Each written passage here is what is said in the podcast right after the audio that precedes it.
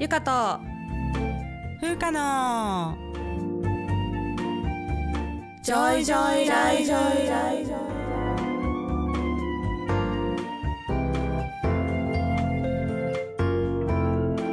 この番組ではゆかとふうか2人のジョイが日々の暮らしや仕事にまつわる小話などざっくばらんな日常トークをお届けします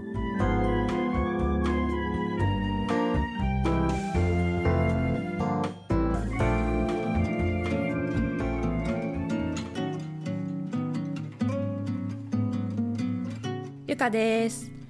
ふうかです。始まりました。ゆかとふうかのジョイジョイライフ。はい。今回エピソード133ということではい。133回目でございまます。すゴールデンウィーク、ね真っ只中のリリースでございますゴールデンウィーク真っ只中でございます。はい。はいあの最近ねハマっているアーティストがいるんですけど、おーもうそのようですね。この台本シートが ざーっとそのアーティストのことが。すすごい量書いてあるなこれ。すごいの書いた。あ順番に紹介してください。10分ぐらでえあのその名もですねえキングプリンスさんです。ジャニーズ。えそうです。ジャニーズ事務所のアイドルグループなんですけど、うんうんうん。あのまあアイドルグループっていうのもなんか失礼なぐらいもうもはやアーティストみたいな感じなんだけどなるほど。なんかもうここ1週間から10日ぐらいになんか急激にはまったんですよ。そうだよね。あの以前に特にジャニーズについて言及したことがなかったと思うんだなけどかったゆ本当に。もともとジャニオタでもないしね。うんうんうん。でねあのなんでそんなにハマったかっていう話からするんですけど、あの彼らの成長具合がえぐくて 昔から知ってたの？いやキングプリンス知らはなかった。あ知らなかった。この過去、うん。まあ、デビューして5年ぐらいになるんですけど、その5年の歴史をこの1週間ぐらいで知って、あえそういうことね。そうそうそう、ん。この成長具合やばくないってなってなるほどね。そ,、うん。そうそうそうハマっていったっていう感じなんだけど。でもそうみたいよ。あのさなんだっけアラサー女子の人間観察のさのぞみちゃんがさ、BTS にハマった時もなんか一晩でハマったみたいに言ってた そうそう言ってた言ってた。言ってたでしょ？そうだから多分ハマる時はそうドーンと急に沼に行くわけですよ。そうそうそう、うん。なるほど、であのきっかけは YouTube でおすすめ動画って上がってくるじゃん、うんうん。あれにこう彼らのダンスプラクティスってかな流れてきたんですよ、うんうんうんもうダンスだけを見せてるやつ、うんうんえ多分私がよく、うんうんね。そうそう K-POP K-POP 動画を、まあ、よく見てるから上がってきたんだと思うんだけど、そしたらね、めっちゃうまいの。そうキングプリンスって書いてあってさ、うんうん。あまあ、ジャニーズかと思って見るじゃん、うんうん。そしたら「えーみたいな「えジャニーズこんなだったっけ?」と思って そうそう。私もさっきね見たんですよ、うん。さっきこの「キングプリンス」がすごいっていうのを聞いて見たらなんかすごかったよね。あすごいよね。関節技みたいな関節技っていうのはおかしいか。なんか 関節の柔らかさね。どうなってんのみたいなさ。そうそう首カクカクカクなったりね。ね。えある筋肉どうなってんのね。すごいなんかヒップホップのもうガチなダンスみたいなのやってましたね。そうなんですよ。って思って、まあ、他にもダンスプラクティスとかいっぱいあるからもう公式動画もず、全部見てうんなくった。らもう本当にすごすぎるしもちろん顔もかっこいいしさ、もう見事に沼りまして、あうん本当にすごいなと思っているんですが、うんあのキングプリンスのことをよく知らない人もいると思うので簡単に説明すると、そうそうそうあの説明してください。2018年にデビューしたジャニーズ事務所の5人組グループなんですけど、うんうんうんうんあのデビューした時は6人だったんですけどねあのうんうん岩橋君っていう子が1人途中でちょっとパニック障害になっちゃって抜けてしまったんですけどで今は5人、なるほど、はい。もうこの6人から5人になったって言ったらもううちらスマップだから。そうだね。森くんが脱退してんがね。5人になった そうそうそう。そういう時代ですそう。ででキンプリもそうだったんだね。そうキンプリもそうです。で今は、まあ、5, 人。平野翔君、うん。岸優太君、うん。神宮寺優太君、永瀬廉君高橋海人君の5人うんうん。なんですけどなんかみんなね、顔がいいんですよねみんな。それジャニーズはそうなんじゃないですか、まあそうなんだけどさ。美しい人たちが選ばれてるからね。選ばれてるけど、でも特にみんないいと思う。みんなあそうなんだ。こう、うん違った種類のイケメンっていうか、うん。本当うんなんかこうその名の通り、うん。うんキングとプリンスみたいな感じ。ああそうなんだ、うん。王と王子。王と王子。もうすごいさ多分デビュー当時はこう名前負けしてんじゃないかなって思っちゃうぐらいだったけどでも今本当に素晴らしく大人の王子みたいな感じになって。て、あの平野翔くんは私昔から知ってて名前だけ、うん。うんなんかバラエティーに出てるなんかかっこいい顔がいいのに天然で面白い子っていう認識だったので、うんうんうんちょっと変な子みたいな、それがなんかいつの間にこんなにこういい大人の男性になっているんでしょうかぐらいの本当に良い人になってて。ああそうなんだ。ちょっと見るとこう YouTube どんどんどんどん上がってくるじゃん、こうおすすめ動画に。そうね。おすすめがね。そう。でんん。まとめみたいなのいっぱい出てくるからもうずっと見てたんだけど、うんうん。暇人かって感じだけどずっと見てたんだけど。まあかっこいいしでも可愛いとこもあるのね、でうんうん。面白いしだけどうん。運動めっちゃできる、うんそして歌も上手で踊れて、そんで優しいのめっちゃ、いやなんか最近のなんていうパーフェクトな男性のイメージじゃない、うんそ TikTok 世代はさ やっぱ踊れるのが大事じゃうないですか。そうだねそうだね。面白くて運動できるのがモテるのはさ、やっぱ我々子供の時からそうでしたけど、この全ての要素を持ってるっていうそう。まあさすがこれはキングプリンスといそうう名だけ本当にね その名だけあるよ。うん。であの、うん。大谷翔平選手いるじゃないですか野球の。うんうんうん。で私は彼を見てて彼はもう野球をするために生まれてきたような人だなって思ってたんですよ。うんうん。でそれをおこう大谷選手が野球をするために生まれてきたんだったらもう平野翔君は男性アイドルになるために生まれてきたんじゃないかっていうぐらい、なるほどねもうパーフェクトだと思う。ちょっとアホだけど持ってね生まれたものがちょっと全然違うっていうぐらい、そうそう。そうなんです。でね他のメンバーもみもうみんないいの、それぞれいいところがあって多分これ喋り出したら1時間ぐらいずっと話してくると思う。他の人一人ずつ言ってっちゃうとね。時間がないから。あのキングプリンスを紹介する回やったらいいんじゃないですか。3できるかもしれない。ね全然聞くんであの。そうだね。そうなんだ。でまあ、もう5人ともまあ若干天然でこうわちゃわちゃっとしててうんうん面白くって、でもメンバー同士がこう思い合ってるのも見てたらすごいわかるわけ、うん。仲良くて、うんうんうんでダンスもうまいしで基本的に全部生歌、口パクがない。口パクしないの、すごいね。でちゃんと心を込めて歌ってるのも伝わってくるし、うん。すごい。うんすごい。で私ね基本的にオタク気質だから、うんそうですよね。いいことですよ。いいことです。うんうんわかりますよ。もううわいいと思ったらめちゃめちゃ情報収集してしまうんですけど、うんうんでそういろいろ調べてるとやっぱミュージックビデオとかライブ衣装とかうんうん。も全部自分たちでプロデュースしてたりとかだ、もうこだわってこだわってる、うん。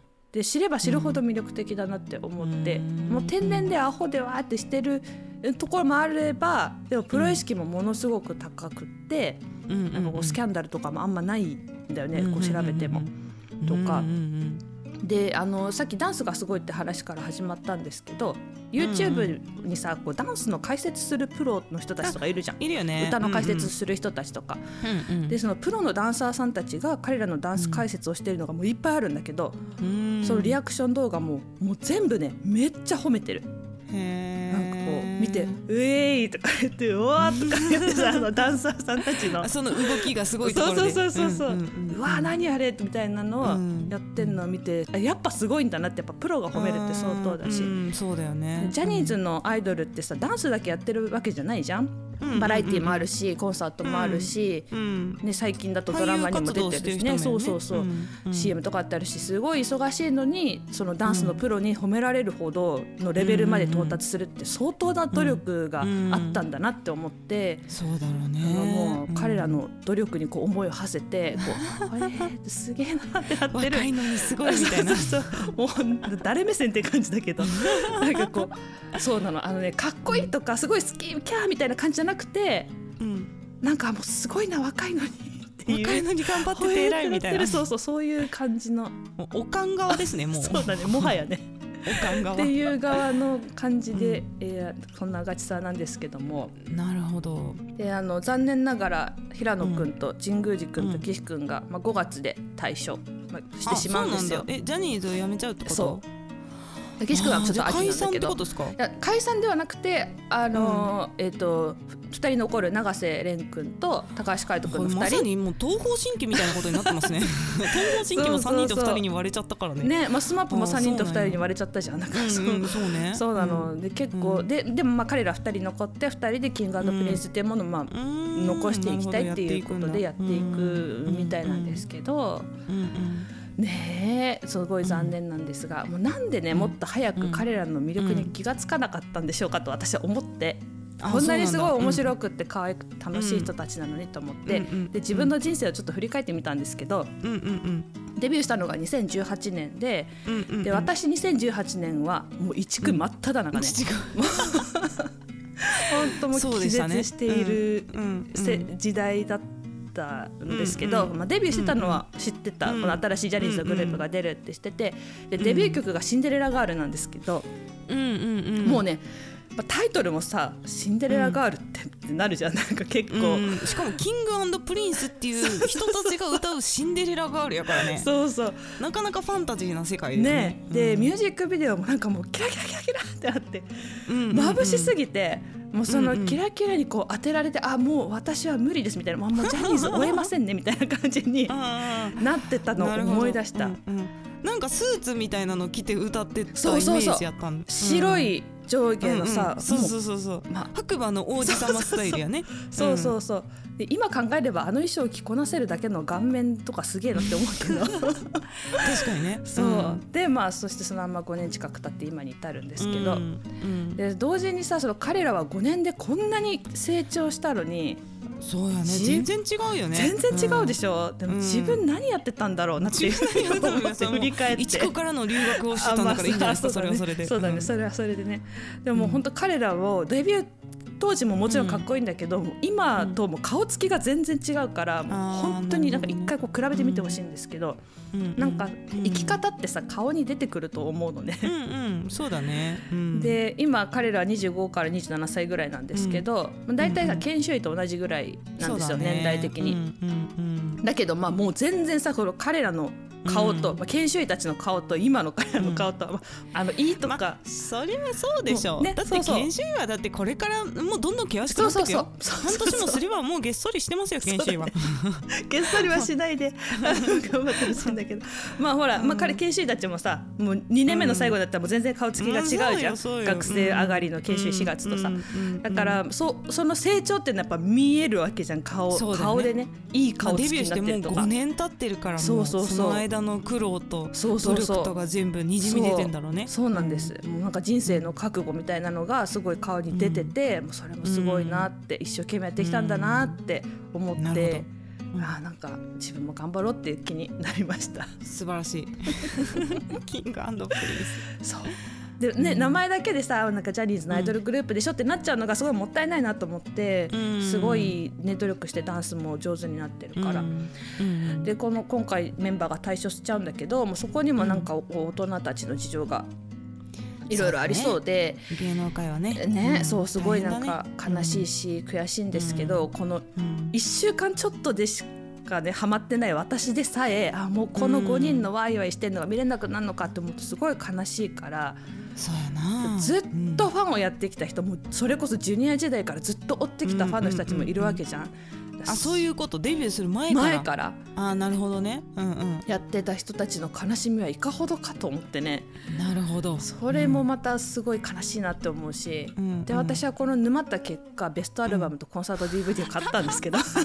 いいじゃないですか。まだ届いてないんですけどね、うん。いいじゃないですか。もうねガチさですから、うんと思って、まあ、いい年してとかさ思われるかもしれないと思ったりとか、まあ、うんジャニーズ事務所が今ねネガティブな方でさ話題になっているから、そうやね。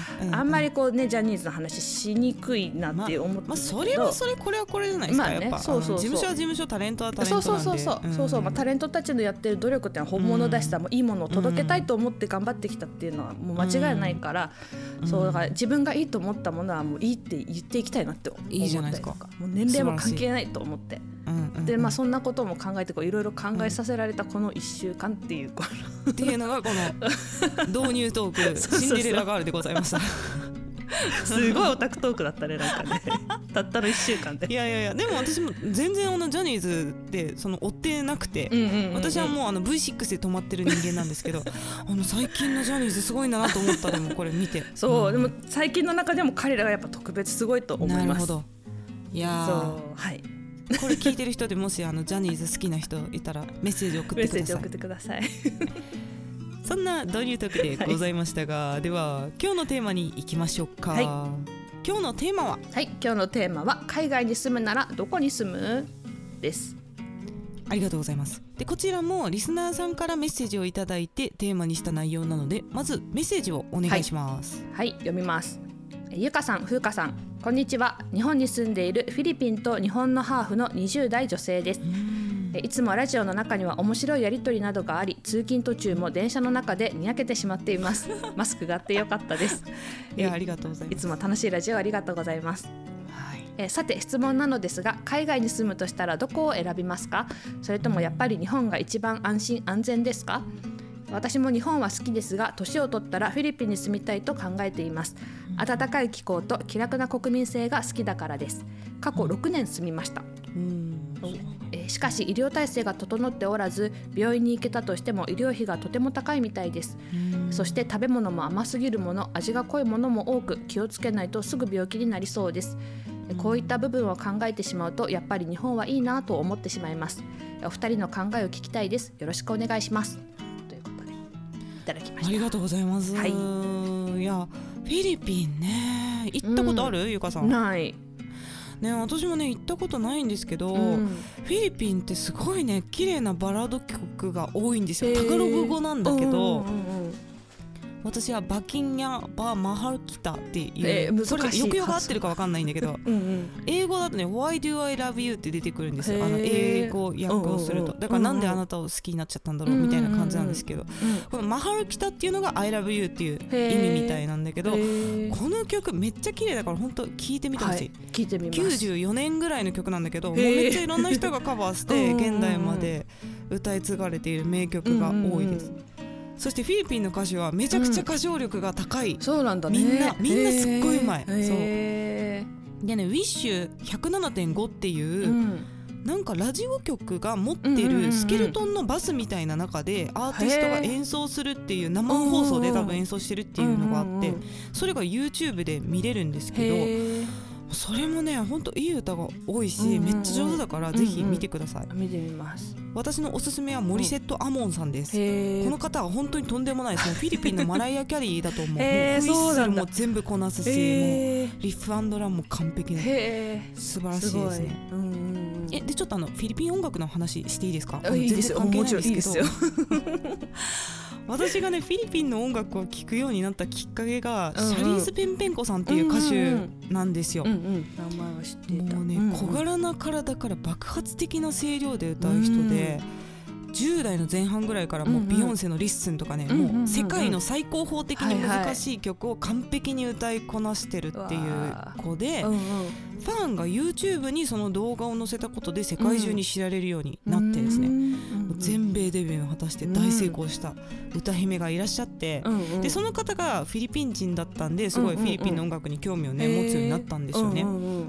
でその頃ちょうど私大学生うんで、うんうん音楽をやってもこう自分の才能のなさに悩んでた時期だったんですよ、あなかなかうまく歌えないなと思ってて、で同じアジア人でさ、うん。小柄な女の子がいやこんなに歌えるいやこんなに歌えたらどんなにいい人生だったんだろうってこう心底羨ましく思ってたんですけど、でその活動してからね、うん。どれぐらいかな？56年ぐらい経ったあたりで、実はご本人がトランスジェンダーだっていうことを告白されたタイミングがあって、でその世界的な成功をしている間も、うんうん。女性歌手として見られる。ね。女性として生きて歌うっていう女性そねことが本当に辛くてもう自殺未遂までしたっていうエピソードが公開されて、へー。すごいね衝撃的だったんだよね。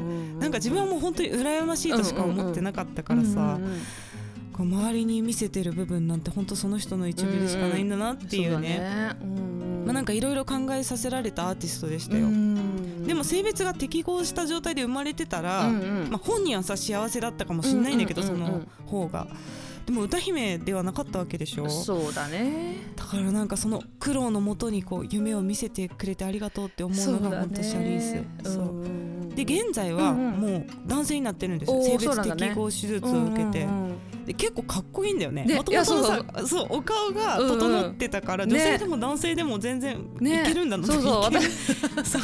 私もさっき写真見てあそうそうイケメンちゃんと思った。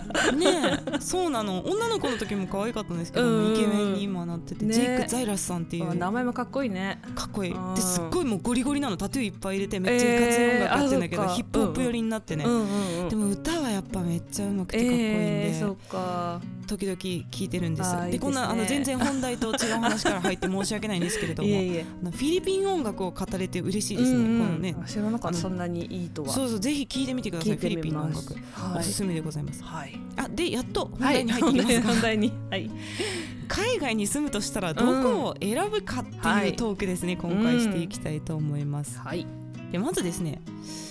私は実はそもそも移住したいと思ったことがなくて。えー、そっかうん、うんうん、留学すら正直したいと思ったことがないんですよ。うん、で日本にね全く不満がないっていうわけじゃないんだけど、うんうんうん、やっぱ日本以上に住みたいって思う国は現状ないなっていうのが、うん、そうなんだね。現実です。韓国はどうなの？韓国語めっちゃ喋れるじゃん。そうそう大好き。韓国は大好きなんだけど、うんうん日本にとって重要な隣国だから理解したいっていう思いが強いです。わ、ね、かりますか？はい。この、あの韓国の向こうにはまあやっぱり北朝鮮とか、その中国があったりとか、こうまあ相入れない、ね、こう考えの国とかもあって、やっぱ協力的関係を結ぶべき国だから理解したいみたいなのがあって、だからあくまで自分は日本に住んでる前提なんです。ああ、なるほどなるほど。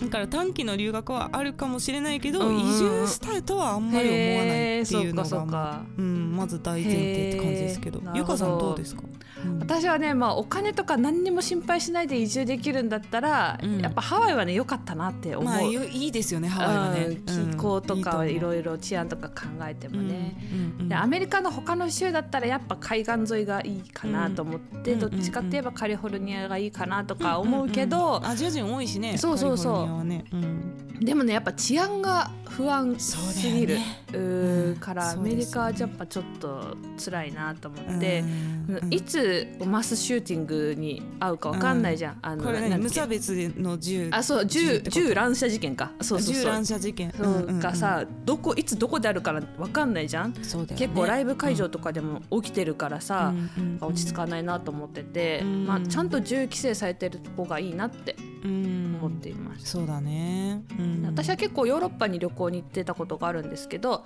ヨーロッパの国だったら北欧は結構好きでした、スウェーデンとか、行ったことあるんだ北欧、いいね。私よかった。すごいよかったよ、でもねやっぱ日照時間が短いから、あの鬱にならないように気をつけなきゃいけないなと思って、住むとしたらそういう白夜とかあるもんねだって。そうそうそう逆にね、そういうのあったりとかね。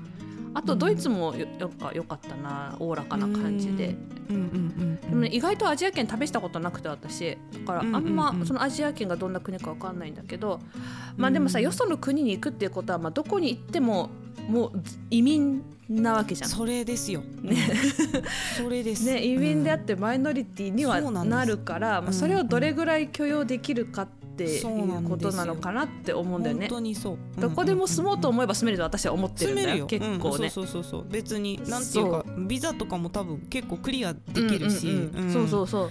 行こうと思えば行けるんだけどやっぱりその移民になるからね、うん、そうそう。っていうのがね、うん、それを許容してでも住みたい何かがあるかどうかっていうとまあ今んとこそんなないかなって 思っちゃうかな。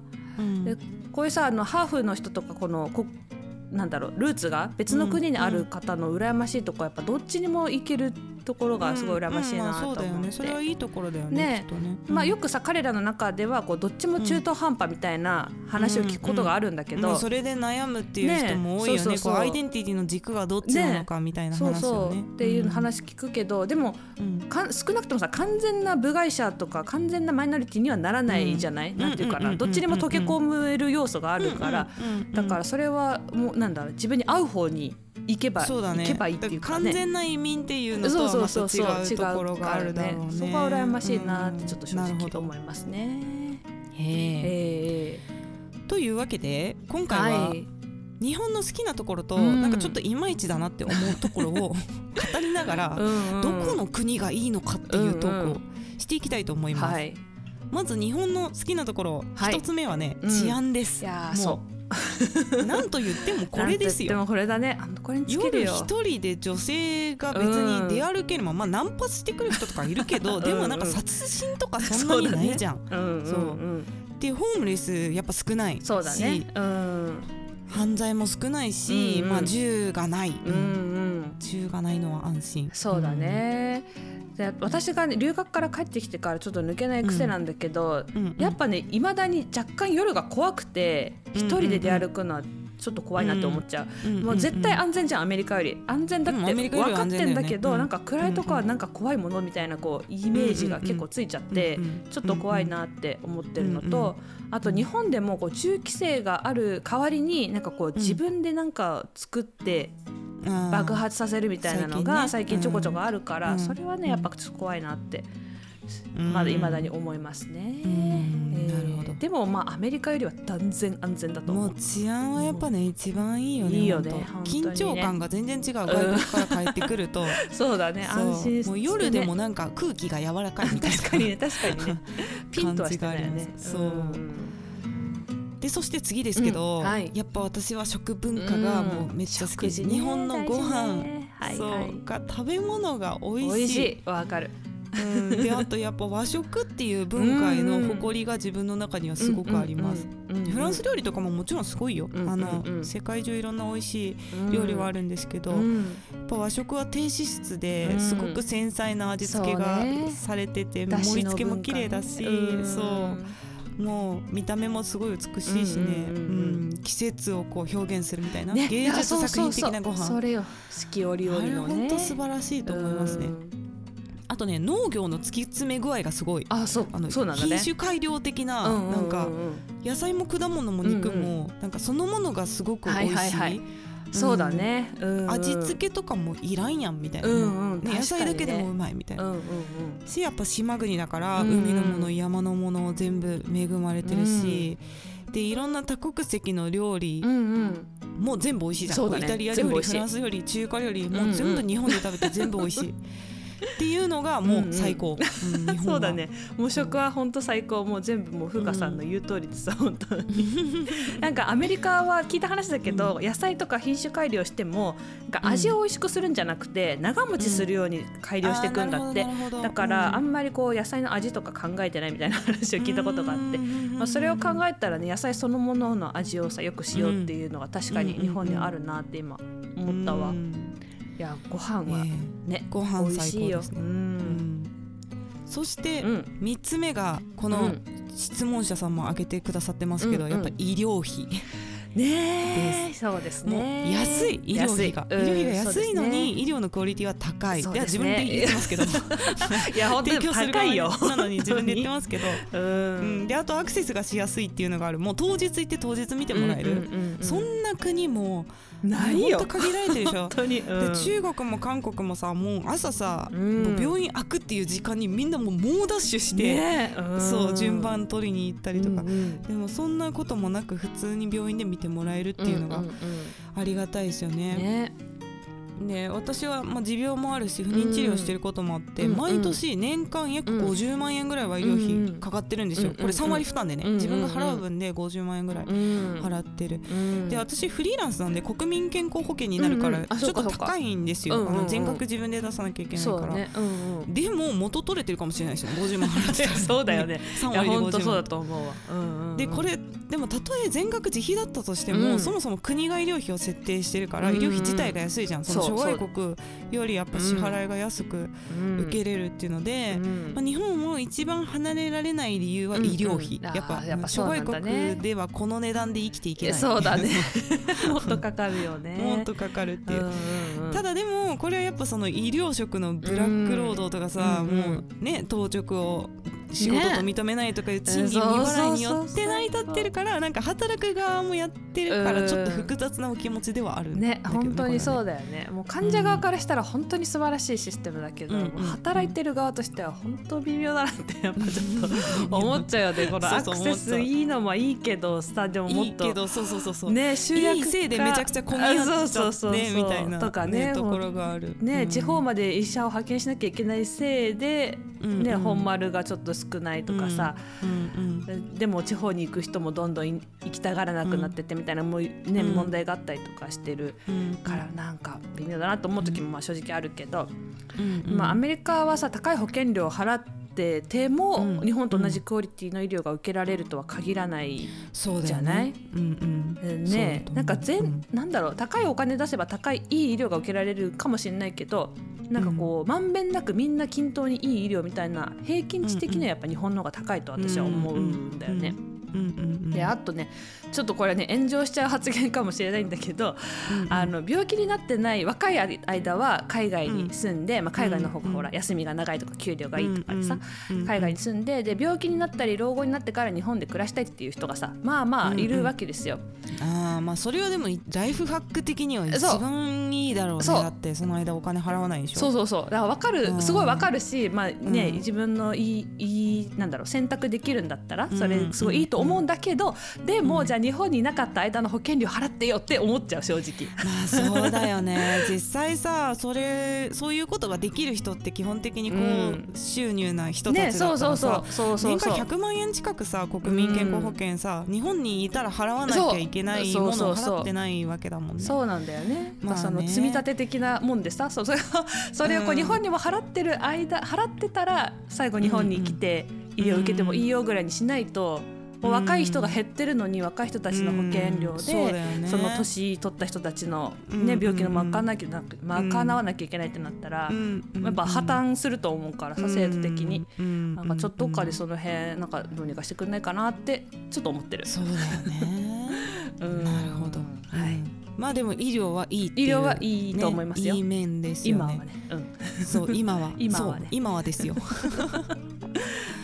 そして、はい、あの私4つ目に挙げたのがまず衛生面です、はい、これもですね。もう清潔。本当綺麗街が。本当にそう。でお店とか行ってももう掃除がめっちゃ行き届いてるし、うんでコンビニのトイレとかさ、うん、もうあんな実質無料じゃん言ったら。そうだね。そのまあちょっと買うけどねさすがにトイレ借りたらなんかお茶とかガムとか買うけどでも100円とかでさ使えるところがさもうめっちゃ綺麗じゃん。ね何時間かごとにさ清掃してくれてチェックシートがあったりとかしてるでしょ、うんうん、そうだね、うん、するする。うんうん本当この綺麗さがもうやっぱり最高、アメイジングですよ本当に、うん、でこの前ああのアメリカからメンターの先生が来日してさ空港まで迎えに行ったんだけど、うん、その先生が駐車場に出た時の最初の一言が「うん、Oh my gosh it's very clean」だったのね。もうめっちゃ綺麗みたいな「何これ」みたいな感じで。でも車も全部後ろ向きに止まってもピチッと綺麗に止まってるし。だからもう見慣れちゃうとさ忘れちゃうんだけど、でも本当に確かに埃一つ落ちてないみたいな。駐車場なのにみたいな、ね、そうだよ、ね、ゴミ落ちてないっていうのが本当綺麗だなと思ってね、うん、やっ衛生観念が行き届いておりますよ。うん、ねこれがねいいところだよね。ですねだ結構これこのいいところを満たしてくれた上でさらにいいっていう国がなかなかなくてないそうだね。わかるわかる。そうだね。そうそうそう、うんうん、まあなんかゴリゴリ日本人なんだな自分って思う。そうですね。そう、はいそして一方で、うん、まあ、日本の不満なところですけど、まずブラック労働ですね。そうですね。そうなんか人をやっぱり大切にしないそうだね、文化がある。なんか個人より全体みたいな、そうね。ところ。まあ、よしあしだけどね、であとはまあ人の技術に対しての敬意がない。これもね、うん、なんかできる人が無料でやってみたいな、うん、文化、うん。うん、そうで医師の働き方改革もさもう働き方改悪って言われてるじゃないですか、うん、改革じゃなくて改悪だみたいな、ねうんうん、もう、まあ、私たちもさ前の放送でさ、こんなん到底できるわけがないよねとか言って言ってたけど、まあ、結局できるわけない路線に行ってるじゃん、そうだね、ね、こうやって改革って言って旗をね振った割にはね、結局なんか労働の定義をごまかして働いてない方向にするっていう方向で進んでたりするんでまあなんかこれはちょっとねよくないと思います、ね、本当だね、うん、なんか声を上げていかないとダメだよね、これは労働ですって言わないとさこっち、ね、うんそうそうそうそうそう。うん。これはまあなんか働く人が請け負ってしまうっていうところもあるからそうそうそうなんだよ。受けちゃうからねそれで進んでっちゃうわけだからね。これはもういたしませんそうだねいたしませんって 我々の代で変えていかないとこれは。本当だよ。ちょっと頑張りたいですね。というのは思います、はい、はい、そして、うん、まあもう一つっていうか私が唯一海外に移住するかもしれないって思うのが、うん、子供ができた時なんですよ、うんうんうん、で私はね日本の公教育がとにかく合わなかったタイプの人間で、うんうん基本的にさみんなに合わせなさいとか、こう輪を乱さないっていうことを叩き込まれた、まあ、時代もあったと思うの、うんうんうん、まあ、そうだったから、うんうん、私中学校の時はさ不登校だったし、うんうん。まあ、高校までは全然こう集団に馴染めないみんなと同じようにできないっていうのがコンプレックスだったんだけど、うんうんうん、逆に大学とかに入っるとさ、プレゼンするようになったりとか、自分の意見を言ってこう意見交換をするみたいなことを求められるようになるじゃん。なんかそしたらね、急にこう「あなたすごいですね」みたいに言われるようになったの。自分の意見を持ってるみたいな生き方持っててすごいみたいに言われて。で私はなんか基本的に本質的には変わってないんですよ、別に子供の頃からずっと同じだったけど、なんか高校まではすごい抑圧されて集団に馴染めない変人だったのが 大学社会人になったらなんか自分の考えを持ってる人みたいに手のひら返しみたいな感じになってさでもちろんその時代の変化もあるかもしれないけどこういう就活とかでさ「あなた何したいんですか?」みたいな「何考えて生きてきたんですか?」みたいな。質問に苦労するっていう話を聞くからさ、うんうんうん、それなら最初から自分の意見言えるように教育したらいいんちゃうのって思う。いやそうだね。本当そうだね。高校までのあの苦労何やったみたいな。思うからなんかあんまりそのに日本のその公教育に自分の子供を任せたいっていうのがあんまり思わない。うん、なるほどなるほどっていうところね、うん、まあ、公教育自体はなかなか変わらないかもしれないんだけど私はね私立の中高だったから、まあ、割ともうちょっとなんか自由な感じだったなって今ちょっと思ったけど、で今もその一部の私立とかの学校ではこう自分の考えを持つみたいな教育にシフトしてってる話もよく聞いてて、そういうところもあるだろうね。そう。インターとかもあるし、ね、そうそうそう、インターナショナルスクールとかもね、すごいいいと思う、で、まあ、そういうさあ学校に行ってる人の方がやっぱ偏差値高い学校に行きやすいじゃない？大学とかに、そうでそうするとまあね医学部がやっぱ偏差値高偏差値の大学である以上、医学部学生もそういう中高出身の人たちが増えてくるんじゃないかって思ってて、だけどさ医学教育もまだこう何？みんなと一緒にみたいなさ、うん、とこあるじゃん若干。ねそれ卒業教育も全然あって、時代に追いついてないから、このままじゃまずいなっていうのはちょっと思ってて、でもだからといってアメリカの教育が素晴らしいかっていうとそんなことも多分なくて、こう結構さエッセイとかめちゃめちゃ書く教育なんだよね。だけど、その代わり数学とか全然ダメみたいな話とか聞くし、自分をいかによく見せるかをこう教えられてる感じがして嫌だっていう人も話も聞いたことがある。そうだろうね。なんかさあの「はい」って手を挙げて発言してるけど、うん、その質問何みたいなこと聞く人いるじゃん。いやさっき言ってたよそれ。話聞いてないアピールかよみたいな質問をして でもなんかこう前に出てくのがただいいっていうと、そういう人のポイントが高くなっちゃったりするそうそうそう。だからね。そういうのがあったりするよ、ね、とかまあアジア人差別がある地域もやっぱアメリカの中でもあるから、まあ、なんと、まあ、場所によるとかね学校によるって感じもあるだろうから、いいところを見つけて選んでいける力を身につけるっていうのが大事なのかなって。うん。いやでもそうだと思う。なんかでもこう公教育がやっぱみんな一緒っていうのを目指してるからこそこのなんかコロナの初期とかにみんな外出を自粛しなさいって言われただけで自粛するっていうのがさやっぱこの国民性にもつながってるっていうかそうだねところもあるからなんか必ずしも悪い面ばかりではないと思うんだけどね。うんやっぱ周りに迷惑かけたらあかんっていう文化が多分治安の良さにつながってるところもあるから、まあ、その公教育が全部悪いとは思わないんだけど、なんか国力がさどんどん国力の話、伸びていく段階だったらいいと思うんですよ。そうでね。わかるわかる。みんな同じ方向向いて、頑張っていこうぜって言って、で日本の枠組みの中で人生を完結できる時代、そうだねだったらやっぱそういう教育有効だと思うんですけど、これからやっぱ人口がどうしても減ってきてしまって衰退していってそして多文化になっていくと思うんですよ、移民の人が来たりとかして、そうするとなんかこの10年間じゃ自分が国立大学の研究環境の衰退とかをまあ見てると、